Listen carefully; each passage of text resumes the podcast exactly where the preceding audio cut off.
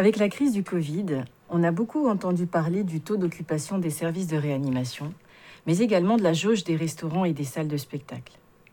Ces notions sont liées à un concept central, la capacité de production. Elle correspond à la quantité maximale qui peut être produite par l'entité économique. Elle est liée aux moyens, ressources et actifs que cette dernière utilise pour produire. Pour gérer la capacité, il est tout d'abord nécessaire de la mesurer.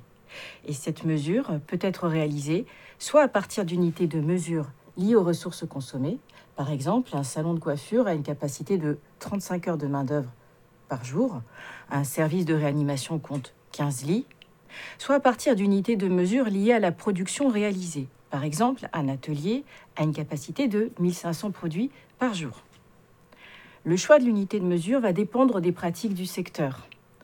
Dans certaines activités, du fait de la diversité de la production, des unités d'équivalence sont utilisées.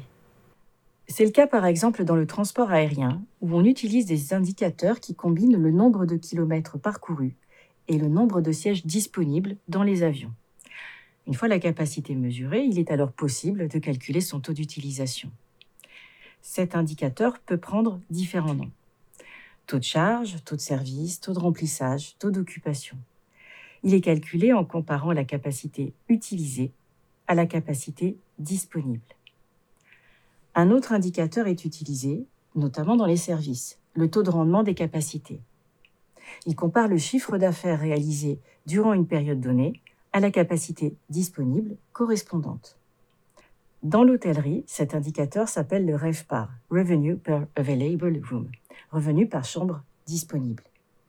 Lorsque l'on mesure la capacité par une unité liée aux ressources consommées, cette unité représente plus qu'elle-même. Elle représente l'ensemble des moyens nécessaires à son existence.